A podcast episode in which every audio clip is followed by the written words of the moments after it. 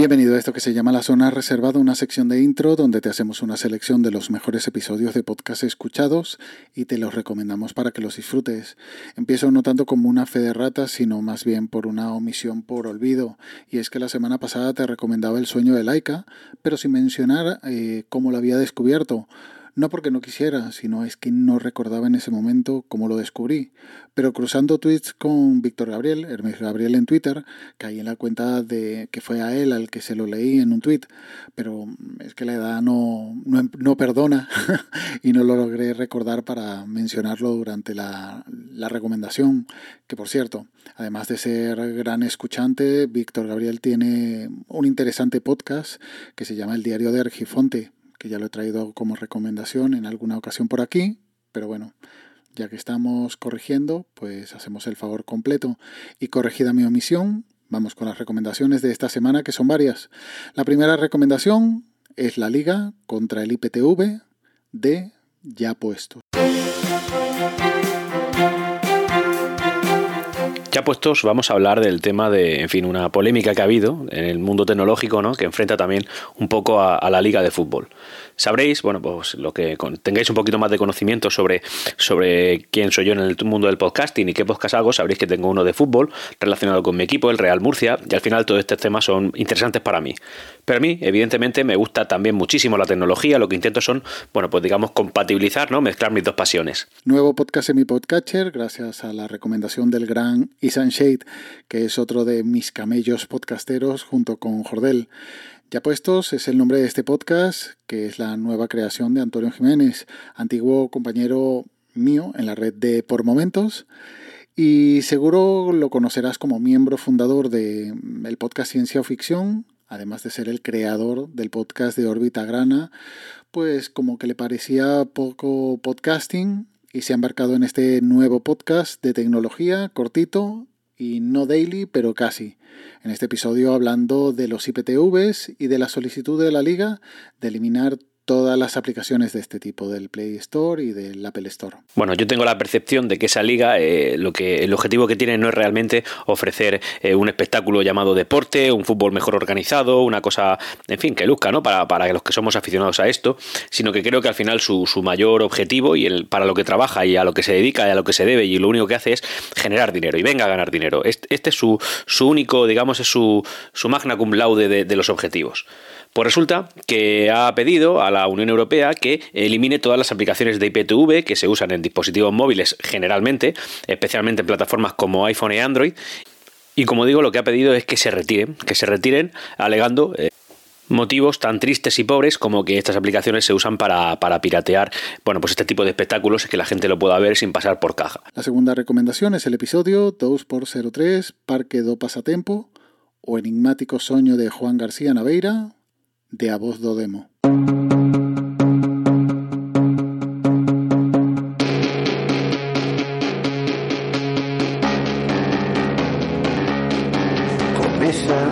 Voz un programa producido por Demo Editorial, escrito e dirigido por Manel Cráneo presentado por alguien tan temido como querido.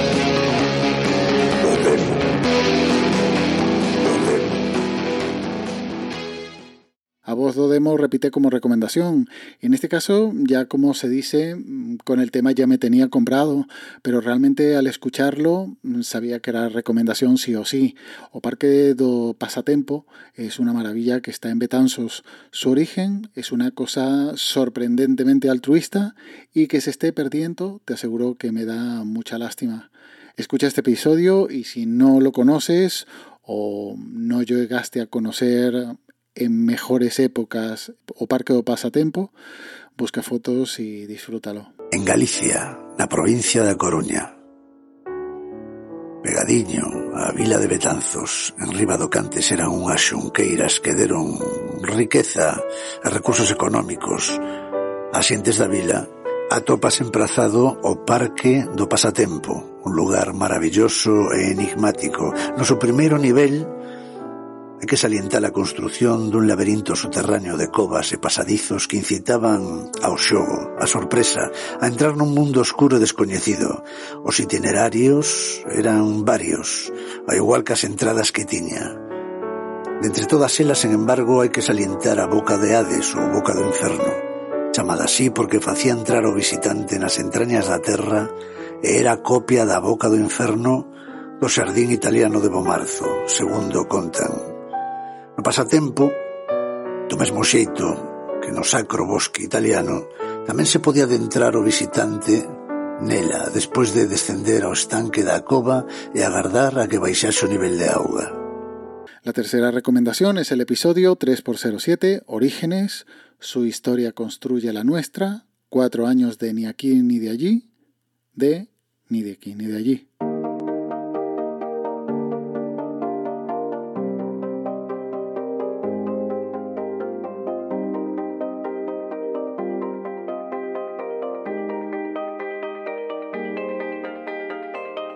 Estás escuchando la tercera temporada de Ni de aquí ni de allí, un podcast de historias de migrantes e hijas e hijos de migrantes latinoamericanos en Europa. Hoy cumplimos cuatro años y para celebrarlo, Valeria López, con quien conversé en el episodio anterior, va a entrevistar a mis padres sobre su experiencia como inmigrantes ecuatorianos en España a principios de los 2000. Si es la primera vez que escuchas este podcast, me presento, soy Michelle, soy migrante de segunda generación en España, es decir, cuando era pequeña mis padres me llevaron a España con ellos y crecí allí. Pues el podcast de Michelle Aguilar cumple cuatro años, ni de aquí ni de allí. Y para celebrarlo, Michelle deja los mandos a Valeria para entrevistar a sus padres, a los padres de Michelle, y saber su experiencia de emigrar a España siendo yo emigrante y toda mi familia emigrantes y retornados, pues piensa que es como una historia conocida, pero es igualmente interesante escucharla en otras voces. Y tal vez podrían como contarnos un poco más de cómo fue esa decisión de emigrar o por qué decidieron hacerlo. Bueno, hubo una, una serie de factores, eh, entre esos del económico y, y bueno, situaciones familiares y cosas de esas, ¿no? Y bueno, que decidimos uh, migrar aquí a España. Y a consecuencia de, de los conflictos que habían allá, pues uh, nos me vine yo primeramente y, y, claro, cuando llegas aquí todo es totalmente diferente, te topas con un choque cultural bastante, bastante fuerte, especialmente los primeros meses pero de ahí es cuestión de irse adaptando. Bueno, ya lo iremos explicando de a, poco, pero es, es, esa, esa es la causa principal por la que nos venimos.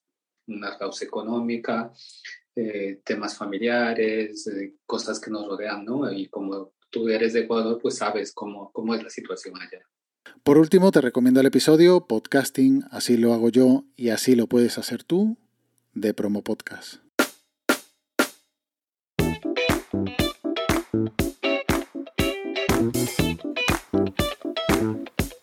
Esto es Promo Podcast de Milcar FM en su capítulo 166 bis del 28 de abril de 2022. Yo soy Emilcar y este es un podcast sobre micrófonos, técnicas de grabación, publicación, edición, medición de audiencias, entrevistas a podcasters. En definitiva, un podcast donde vamos a hablar de podcasting. Porque no hay nada que le guste más a un podcaster que hablar de podcasting. Hoy, 28 de abril de 2022, sale a la venta mi nuevo libro titulado Podcasting. Así lo hago yo y así lo puedes hacer tú.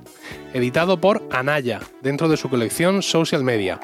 El libro cuesta 22,95 en formato físico y se puede encontrar en cualquier librería y si no lo tienen pues lo podéis pedir. También lo podéis comprar por supuesto en Amazon, El Corte Inglés, Casa del Libro, FNAC y establecimientos de ese calibre. Emilio Cano, Emilcar, ha publicado hoy jueves su nuevo libro y se llama así, eh, Podcasting, así lo hago yo y así lo puedes hacer tú, del cual esta madrugada ya he disfrutado del primer capítulo sobre la historia del podcasting. Y en este episodio de Promo Podcast se reúne con Carmela García, con Javier Soler Bernal y con Pedro Sánchez para más que un besamanos por su nuevo libro, tener una charla sobre los orígenes y la evolución del podcasting que justifican la actualización de su anterior libro, Podcasting así lo hago yo, de los que muchos en su día usaron como Biblia para crear sus propios podcasts. Entonces ahí me gustaría que uno por uno, y luego debatimos, os retrotrayerais a aquel momento. ¿Vale? Javier, que es el que más ríe ahora mismo, en estos momentos, eh, nosotros, claro, nos estamos viendo por webcam, quiero que, que, intentéis recordar cómo fue Javier, ese momento en el que tú dices por primera vez, esto también lo puedo hacer yo. ¿no? Cómo, mm, si, si consigues acordarte de qué fuentes bebes, ¿no? Eh, cómo son esos primeros pasos, cómo son esas primeras caídas, por así decirlo. ¿Cómo, cómo, cómo fue aquel momento para Javier Soler? Bueno, ha sido una muy buena encerrona, ¿eh? Tengo que decírtelo, muy buena. Porque muy bien traído, de verdad. Me ha parecido muy, muy buena premisa. Pues yo lo tengo muy claro, lo recuerdo muy bien, ¿eh? Porque yo, para quien no me conozca o me tenga ubicado, yo mi primer proyecto de podcasting fue una serie limitada que luego, gracias a, ti, Emilio, supe que no era algo especialmente común o que existiera demasiado. No tenía ni idea de que eso era así. Pero porque creo que me no autolimité, pero sabía que, que no podía ofrecer una continuidad y lo hice sobre un viaje. Sobre un viaje que, se, que hice en Navidad al estado de ahora mi esposa en Indiana, en Estados Unidos. Y se llamó así, Navidad en Indiana. Como siempre, los links están en las notas del audio junto al enlace del grupo de Telegram, t.me barra zona reservada. Y ya nos emplazamos hasta la próxima semana en esta zona reservada de intro. Cuídate y un saludo.